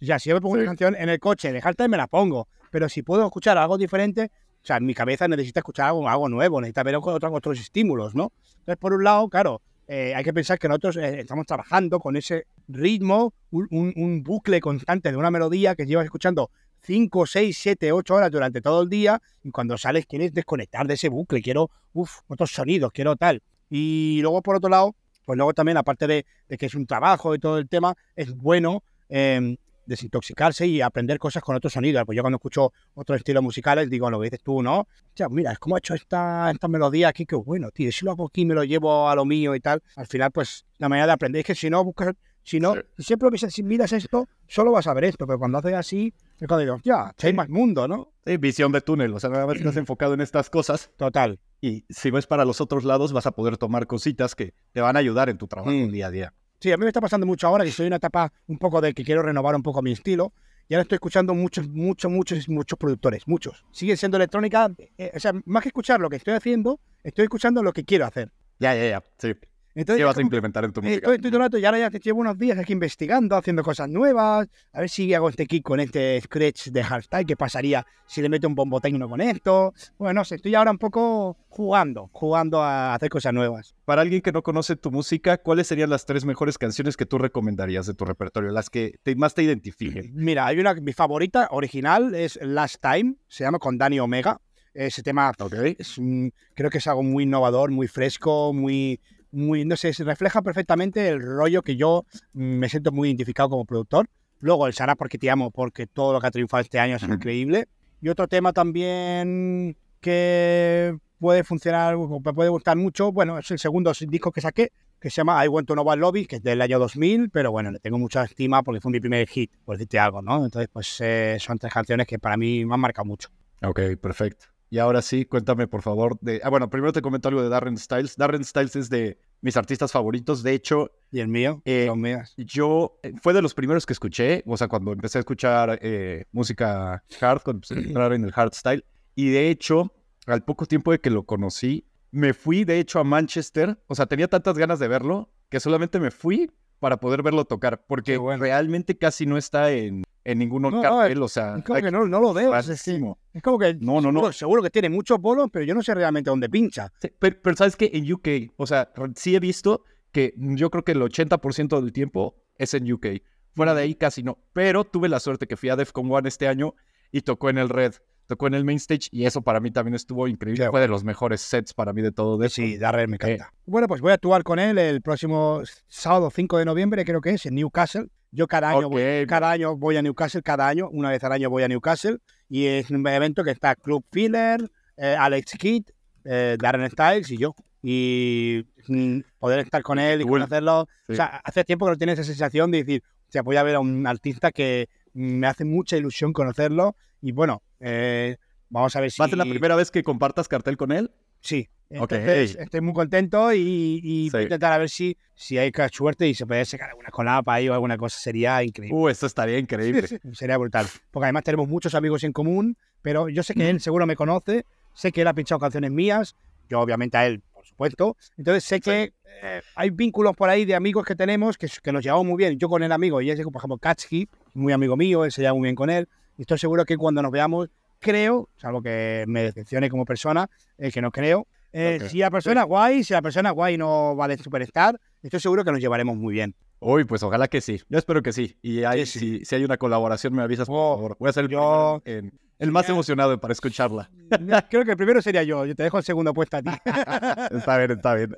Oye, y ahorita hablando de amigos, ¿cuáles son tus mejores amigos en la industria? Yo la verdad es que me llevo muy bien con, con, con mucha gente y aparte ahora como estoy pinchando en muchos sitios mainstream me está ocurriendo que ahora hablo, antes solo he hablado con The Yoke the Heart o The Yoke the Remember, que ya son muchos los que te podía nombrar, pero claro, ahora también estoy conociendo a muchos artistas de mainstream, ¿no? De, de EDM, de reggaetón. Pues estoy empleando mucho mis amistades de, de, de, el tema. Entonces, claro, no te puedo decir mucho porque tengo la suerte de que me llevo bien con todo el mundo y no tengo, es que si te pongo a decir ahora, seguro me voy a dejar a uno y me van a decir que no me han nombrado. Bueno, me llevo muy, llevo muy bien, ahora en serio, no es por quedar bien, me llevo muy bien con todo el mundo, no tengo que yo sepa enemigos, si hay alguien que le caigo yo mal, pues ahí ya no lo puedo evitar, pero en cuanto a trato, no me llevo mal con nadie, la verdad. Ok. Oye, en todos estos años que llevas de carrera, ¿cuál es el año que más aprecias y por qué? ¿Cuál ha sido el más especial? 2012 fue un año muy especial para mí, porque fue como mi super boom como artista, mi primer boom. Ok. Ahora estoy viviendo como una segunda gran etapa, pero el 2012 fue mi momento más internacional, ya fue cuando empecé a destacar mucho en el extranjero, con el, yo antes pinchaba jam style, y entonces pues, con el jam style empecé a, des- a destacar muchísimo fuera de España, de hecho me fui a vivir fuera de España porque eh, pinchaba más fuera que aquí, me fui a vivir a Bélgica, Ok. fui, fui DJ cool. resident de Cherry Moon, Cherry Moon era la sala número uno de Bélgica o la número dos, eh, donde hay, tiene mucha historia, Bonsai Records nació allí, eh, muchos estilos que Jumper Records nació allí, o sea, muchos géneros musicales belgas nacieron en esa discoteca, ¿no? Entonces, pues, eh, yo cuando el jefe me explicaba la historia de esa discoteca, decía, hostia, cuidado que estoy pinchando en, en un templo de la música electrónica de Bélgica. Estuve ahí viviendo casi un año, y fui residente de allí, y bueno, pues luego también, eh, año 2012, y este año también ha sido muy bueno. Creo que como productor, este es el año que más se ha pinchado mi música. Ok. Mm. Sí. Pues es que Más- también con ese hitazo. porque, porque antes antes lo pinchaban los artistas de Jamstyle, los artistas de Hardstyle, los artistas... Pero es que ahora mi música, te lo vuelvo a repetir, la pincha un artista de Hardstyle, lo pincha un artista de, de reggaetón, un artista de EDM, un artista de... Lo está pinchando todo el mundo. Entonces, al final, estás llegando a mucha más gente. Oye, ¿y de cuántos lugares has sido residente?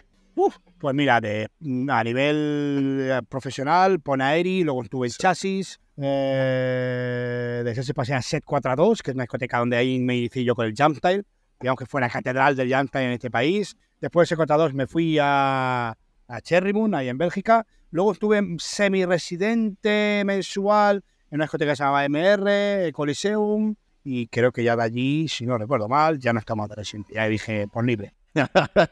Si es que está mucho ¿Se te hace más cansado como que el estar de residente? ¿O qué prefieres? ¿Como que estar por tu lado todo el tiempo? O, Me gustaría o- tener una residencia, pero no semanal. A lo mejor una vez al mes, Ok. Mi propio evento. Tampoco me complicaría ni con artistas ni con nada. Es un evento donde esté alguien haciendo el warm-up, esté yo pinchando y pueda exponer todos estos estilos musicales que no puedo poner porque cuando voy a un set de una hora, pues no, no puedo fallarme como quiero, ¿no? Qué, qué- qué bueno, qué bueno que dijiste eso, que tocaste ese tema. ¿Qué sientes? A ver, eh, y lo he visto hasta en, en muchos foros que, que está raro que, que en la escena hard los sets, o sea, siempre estén controlados a una hora o 45 minutos cuando si tú te vas a sets de cualquier casi otro, este, otro género de la electrónica, pueden llegar a durar dos, tres horas. No te voy a decir que todos, pero hay veces que los artistas principales, o sea, aunque sean de EDM, llegan a tocar hasta tres horas. Entonces, si es que, o sea, ¿por qué en el hard estamos como que encapsulados en este que tiene que ser una hora? ¿Tú qué prefieres? ¿Por qué crees que sea así?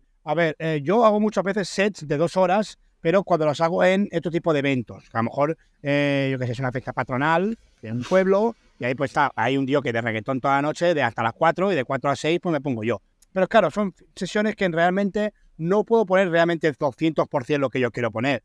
Pues estás en, un evento donde es un evento de pueblo, donde hay gente que le gusta el rock, gente que le gusta el reggaetón, gente que le gusta el tal, y no puedes poner realmente música más pura electrónica o puro hard o puro lo que tú quisieras poner porque ese público no está preparado. No lo mismo que mejor si me dijeran, pon lo que tú quieras en Fabric o en un club o en un club pues la gente sabe que lo que viene viene ya preparado para escuchar electrónica. Pero claro, en el hard, ¿por qué se lleva ser tan cortos? Yo creo que es porque realmente no hay una escena como para que un DJ pueda llenar un garito. En el techno, tú traes Amelie Lenz, para ponerme La dejas eh, tocando tres horas, y la gente va a venir a ver a Amelie Lenz y lo va a llenar. Sí, tú pones en, en, cualquier evento, da igual la discoteca de España, Headhunters, y raramente te va a llenar el solo. Mm, porque ok, ok, ok.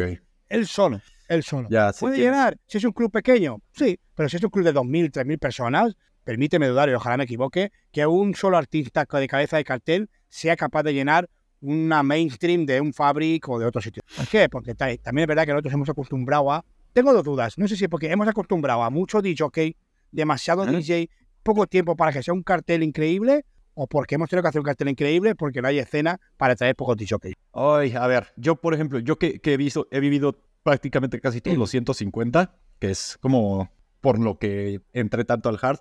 A ver, al principio sí yo veía que no, no estaba tan lleno obviamente lo que se ha visto después de la pandemia, que ya ahora lo tienen lleno siempre, eh, pero también aquí el cartel era menor, o sea, sí, había eh, muchos menos, no tampoco muchos menos, pero sí, igual si ahorita traen a 15 internacionales, por decir algo, antes igual y traían a 5, no era, no era tanto. Entonces, pero sí se veía la proporción y que el main, por ejemplo, era el que siempre estaba lleno. Hoy en día, aún después de la pandemia, me acuerdo que los primeros que trajeron fue a Datuicas, pero los trajeron, no es cierto, fue a Cool, fue a Cool. Trajeron primero a Cool y fue solo y lo llenó, pero nada más era la terraza porque era COVID, bla, bla, bla. Después trajeron a Datuicas y después de eso que vieron que estos dos eventos, yo creo, esta es mi percepción, que los dos eventos como que llenaron, ya de ahí fue el que ya cuando como que todo volvió a la normalidad y pudieron volver a abrir la main, ya lo volvieron a hacer este más grande y poco a poco ya siempre lo tenían lleno y yo creo que ahorita ya la gente no necesita tanto el cartel. Antes de la pandemia sí, pero yo creo que ahorita ya no es tanto el cartel, sino que ya la gente va más por el evento como tal. Sí, la gente, la gente sale más ahora, después de la pandemia, es que ha habido como un boom, ¿no? Yo creo, hablo con mis compañeros artistas y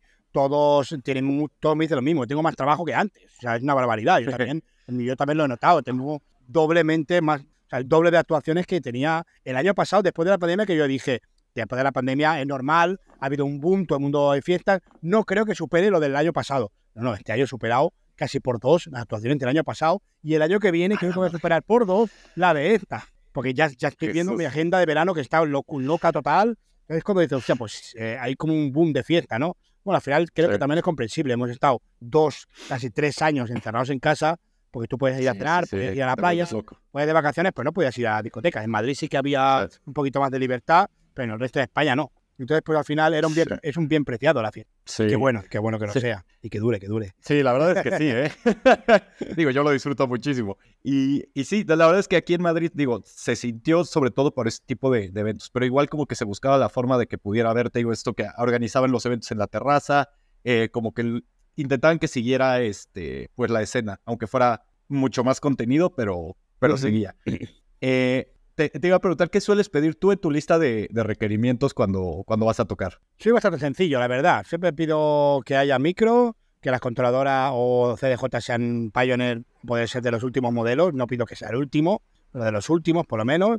Y bueno, pues que en el rider pues que haya bebida, tampoco si de beber mucho, un par de cervecitas o un Red Bull y poco más. No soy muy, muy... Muy quisquilloso. Sí, era el sí, sí, sí. Oye, ¿cuál es tu equipo de producción musical y software? Yo eh, produzco con Cubase, Cubase. Ok. eh, y bueno, pues eh, a nivel de, de plugins, aquí quiero utilizar los plugins que utilizo, los sintetizadores que utilizo, he utilizado mucho el Silent One, el Spire, utilizo mucho Serum.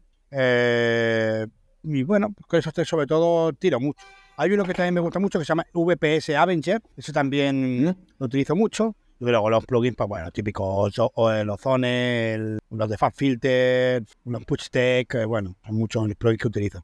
Algo que no te pregunté es, a ver, o sea, ya me dijiste tu proceso para crear una canción, pero usualmente como cuánto tiempo tardas en de que empezar, de empezar con la maqueta a tener ya el resultado, a poder hacer el sí, de lanzamiento. Depende, si es un remix o un bootleg, que suelo, es que suelo hacer muchos remix, últimamente hago muchos remix, puedo tardar entre dos y tres días. Porque ya la idea la Ok. tengo muy, muy, muy clara, ya el remix, la idea está hecha, la melodía, sí, sí. lo tenemos más o menos hecho. Y un tema original puede tardar, depende, entre dos semanas y un mes. Ok, Sí, ok. me- Hay canciones que he tardado más, pero bueno, son cosas muy excepcionales. Por ejemplo, en Racing the River, el que te comentaba antes, en 2019 hice el Anthem oficial y eh, tardé cinco meses. Obviamente, no solamente estuve con Ah. esa canción, pero ¿por qué? Porque la parada era una banda sonora, cogimos las voces de la parada de un locutor muy bueno y bueno, o sea, un, me dio un trabajazo esa canción increíble. Pero bueno, luego la escuchas y vale la. Oye, ¿qué consejo le darías a alguien que está comenzando su carrera como DJ o productor de música? Bueno, eh, en ambos casos, sobre todo paciencia, mucha paciencia, porque creemos que por ser buenos produciendo o ser buenos pinchando ya es mérito suficiente como para tener oportunidades y por desgracia no es así. El mundo de la música no siempre es un mundo justo. Tienes que también a veces trabajar más de la cuenta, mientras ves que otros que no trabajan están arriba, cosas que tienes que convivir con ello. Tienes que tener mucha personalidad. El consejo que doy es que seas, que coges inspiración entre los demás, pero que tengas algo que no tenga el resto. No, no, seas tampoco un bicho raro que no te que lo que tú haces no lo hace nadie, pero sí puede ser que tengas una manera de vestir, un lenguaje, un gesto, una canción, un sonido, un algo Un diferenciador. Un agregado, diferenciador que te, sí. que te diferencie del resto para que la gente diga, hey, esto es de este. Y sobre todo, mucho respeto por tus compañeros, por la gente, pasión, paciencia, constancia, aunque hoy en día la constancia es algo que, como decíamos antes, no está muy al orden del día, pero constancia, trabajo, trabajo, trabajo, trabajo y sobre todo, intenta mimar tu trabajo. No hagas las cosas a lo rápido. Pues voy a subir ya una canción para tener ya likes y tal. Tranqui, tío, escúchala, párala. Yo muchas veces lo que hago es acabo una canción, la dejo, hago otra y a las cabo de dos semanas la vuelvo a escuchar. ¿Está acabada realmente? Ah, pues sí. Ah, pues no, espérate, igual aquí si le hubiera puesto otro bombo, mejor. A veces esa ansiedad de querer hacer tantas cosas rápido hace que luego lo saques el tema y que digas, hostia, pues al final lo estoy pinchando y el máster no me ha quedado muy bien. O el bombo se me ha quedado un poco bajo. O sea, paciencia. Sí, sí, sí. Eso sí me lo han dicho varios artistas, que hay veces en las que tienes que dejar como que descansar la canción para poder volverla a, a revisitar y ver si realmente... siempre, ¿eh? hay, hay veces que tú a lo mejor la escuchas y dices, Sí, lo que dices tú, hit, tú dices hitazo, tengo el hitazo del año, que luego a lo mejor no lo es, pero para ti tú dices, tal como está, está bien. Pero Sí. aún así, si tú puedes, si no te urge, que realmente casi nunca urge, eh, puedes parar la canción, dejarla aparcada, seguir con otra canción, sigue siendo creativo, sigue siendo eh, trabajador, y luego al cabo de tres días o cuatro, ya no hace falta una semana ni dos, tres días o cuatro, la vuelves a escuchar y estoy seguro que vas a decir, hostia, igual aquí me, me he quedado corto de esto, me he quedado largo de lo otro. O si lo dirás, o no, la veo bien, me gusta. Si puedes, pruébala, escúchala en el coche, escúchala en el móvil, escúchala en, una, en diferentes sitios, para que al final también vayas pillando diferentes referencias, ¿no? De, hostia, pues aquí suena bien, el móvil suena mal. Pues espérate un momento, a ver si a lo mejor es que tengo que cambiar aquí. Bueno, y eso te lo da la paciencia. ¿Qué, qué opinas, por ejemplo, ahorita que dices eso de, de- de escuchar la canción en diferentes dispositivos? Ah, em, hay, por ejemplo, muchas canciones que yo, si no traigo audífonos de buena calidad, la verdad es que no se disfrutan tanto. O sea, y sobre todo me refiero a sobre todo los kicks. Ya, ¿ahí qué sientes? ¿Que los kicks deberían de, de escucharse bien en todo tipo de dispositivos mira. sí deberían de enfocarse? Sobre todo en el móvil. O sea, aparte tienes que pensar que la mayoría de gente que va a escuchar tu música la va a escuchar desde el móvil. La escuchar en el móvil, sí, eso sí. tiene que sonar, sí. no te diría mejor en el móvil que en otros lados, pero sí que Pero tiene que ser al menos bien. tu segunda prioridad. Yo siempre digo, bueno, esto tiene que sonar más bien en una discoteca. Yo siempre, siempre lo pruebo. Primero lo pruebo en el Twitch, a ver qué dice la gente. Pincho aquí en mi estudio con un volumen más o menos alto. Bueno, me gusta como ya, ya como van mezclando muchas canciones y luego pues la tuya, te das cuenta rápidamente de que le falta le falta grave, le falta agudos, le falta esto, la melodía me ha quedado baja. Luego también te la pones en el móvil. Pero si el auriculares en el móvil, en el altavoz del móvil, y tú digas, hostia, pues aquí la melodía me suena muy alta, el bombo ni se aprecia. Si tú consigues, yo cuando digo el móvil me suena bien, todo está en su sitio, digo, ya está, el máster perfecto. ¿Tienes alguna rutina especial antes de subir al escenario? Hace unos cuantos años sí que tenía una manía de 15 minutos, ni 14 ni 16. 15 minutos tenía que subir al escenario, miraba al público y, y bueno, y, me, y ahí me quedaba, da igual, que no hiciera nada, 15 minutos. Siempre era, uy, queda 15 minutos para arriba. Ahora no, ahora la verdad es que no tengo ningún ritual. Sí que me gusta ir unos cuantos minutos antes. Voy, ¿Mm? Nunca llego justito a pinchar, salvo que tenga que hacer algún doblete. Normalmente suele ser, llego tiempo con tiempo, miro al público, voy viendo qué es lo que le gusta, lo que no le gusta, observo si son más calleros o menos, y luego ya pues nada, llego, me pongo a pinchar. No tengo ningún ritual, ni ninguna manía, ni nada. Oye, y por este tema que tuvieras que tener dos eventos en el mismo día, ¿alguna vez has llegado a perder el, el evento y no pinchar? No, no, la verdad es que siempre he llegado bien. Por suerte, nunca he llegado. Solo he llegado una vez tarde, una vez tarde en todos los años que llevo. Y fue porque eh, pillé una en, era en la operación salida de vacaciones y hubo un accidente muy grande en Valencia y estuvimos ahí retenidos tres horas. Ok. Sí, hace muchos años. Ahora, ahora las- los, el tráfico se va mucho más rápido. Pero hace años el que viajaba y pillaba tráfico ya te podías tener paciencia. Y era del rollo que la gente estaba fuera de los coches, apoyados, hablando unos con otros. Y me pilló un día de eso y llegué 10 minutos tarde. Porque yo soy de llegar y salir. Ok. sales- y eso que salí con muchas horas de antelación. Porque yo soy una persona que si tengo tres horas de viaje, no digo, ah, pues mira, con salir una o media hora antes ya está bien. No, yo salgo dos horas antes. Porque así tengo Ya, un margen. Pasa algo, si me apetece comer, si quiero parar a echar gasolina, o hacer una llamada, o da igual lo que sea. Siempre puede haber algún imprevisto. Entonces, nunca he llegado tarde, nunca ha faltado ningún bolo, siempre he estado ahí. O sea, pues mira que he hecho muchos bolos de mi vida. Sí, no, yo, yo, yo soy de la idea también de si tienes ese tiempo, no pasa nada porque Claro. estés ahí esperando un poquito con una cervecita, con lo que sea, comer, con lo que dices, o sea, sí. no pasa nada. Mm. Y sí, pero muy bien, que he conocido a, a bastantes que, o sea, no con los que haya hablado, pero sí que me ha tocado estar en eventos que o no llegan o llegan tarde o perder. Bueno, a ver, también hay muchos que han llegado a perder el vuelo, pero ahí ya pues, es tema que, Bueno, que no, es, sí, exacto, o sea, eso ya no es culpa ni, ni de ellos ni de nadie, pero sí, hay de todo. Mm. Oye, ¿cuál es la experiencia más inolvidable que recuerdes en algún evento? A ver, en cuanto a DJ, el primer día que me dijeron, ¿quieres ser tío que te pone a Eri? Ese día fue muy intenso, claro, todavía era más joven, todo se vive mucho más feliz, estás cumpliendo tu primer gran sueño. Ese momento Sí. marcó muchísimo mi vida. La primera vez que pinché en el Decibel también, porque yo ya an- antes decía a mis amigos, voy a pinchar ahí, voy a pinchar ahí, voy a pinchar ahí, y al final lo conseguí. Y la primera vez que pinché también en la Plaza del Pi, porque también decía lo mismo, voy a pinchar ahí, voy a pinchar ahí, voy a pinchar ahí. Y al final cuando tú quieres algo con tanta fuerza, trabajas, trabajas, trabajas y al final lo consigues, esa sensación de lo he conseguido es increíble. Sí, de logro. Sí, sí, sí. ¿Cómo ves el futuro de la música hard? Mm, De la harta actual, creo que lo veo complicado, ¿eh? Porque yo soy soy de los que piensa que no hay escena hard. Hay seguidores hard, no hay escena Ok. hard. Seguidores hard hay No muchísimos, hay muchísimos, claro que sí. Hay mucha gente que le gusta el hardstyle y el uptempo, pero realmente quitando Fabric, quitas Fabric ahora. Ojalá no pase nunca, ¿eh? Imagínate que haga Fabric y No. dice, un año, cerramos libre. cerramos un año, ¿vale? Imagínate, dice, vamos a tomar unas vacaciones, cerramos un año. ¿Dónde escuchas? En España. ¿Dónde escuchas A ver? Eh, justo esto ya lo he hablado con otros artistas y, y sí hay ya muchos eventos. A ver, yo obviamente porque estoy en Madrid y, y lo veo, Mm. pero ya están habiendo varios eventos aparte de Fabric que los están empezando a hacer. Justo la semana pasada, bueno, pues el viernes, hace cinco días, estuve en un evento que hicieron aquí que se llama Maniacs, en el cual este, tuvieron a Devin Wild, a Mish, a Little este, Texas, a este, Unicorn OK. O sea, ¿sabes cómo? Y este es un evento que ya llevan haciendo, creo que este fue la, no sé si la segunda Sí, es, edición. es como que estás concentrado en Madrid, pero te sales de Madrid Sí, sí, sí. y no hay ahí, ahí sí, la verdad es que no sé. No a ver, nada. por ejemplo, he visto que en, justo en Murcia está Central, que ahí, según yo, son eventos de hardcore. A ver, el suele, suele ser mayoritariamente de géneros más rim- tirando a Remember. Son un género más old Ok, Sí que de vez en cuando pues hacen, traen algún artista, a lo mejor de Raw o tal, pero a lo mejor una vez al año o dos. El, och- el 80% son fiestas de más tirando a old school, ¿no? Entonces, pues claro, lo mismo Mm, pasa. O sea, el, el que es artista de Hart a día de hoy sí que puede tener actuaciones, pero puede tener actuaciones en festivales donde hay la mayoría de dios que, que te rodean son artistas de Remember y tú estás ahí, porque has hecho suficientemente ruido como para colarte en eventos grandes. Pero normalmente eh, pasa, pasa poco, que a lo mejor tú vas a, a- en Fabric sí o en Madrid también, pero hay muchos eventos en otras discotecas del país que tú estás como hardstyle y los otros 10 dios que hay ahí, uno de hardcore antiguo, otro de... Todos siempre Remember. ok, ok.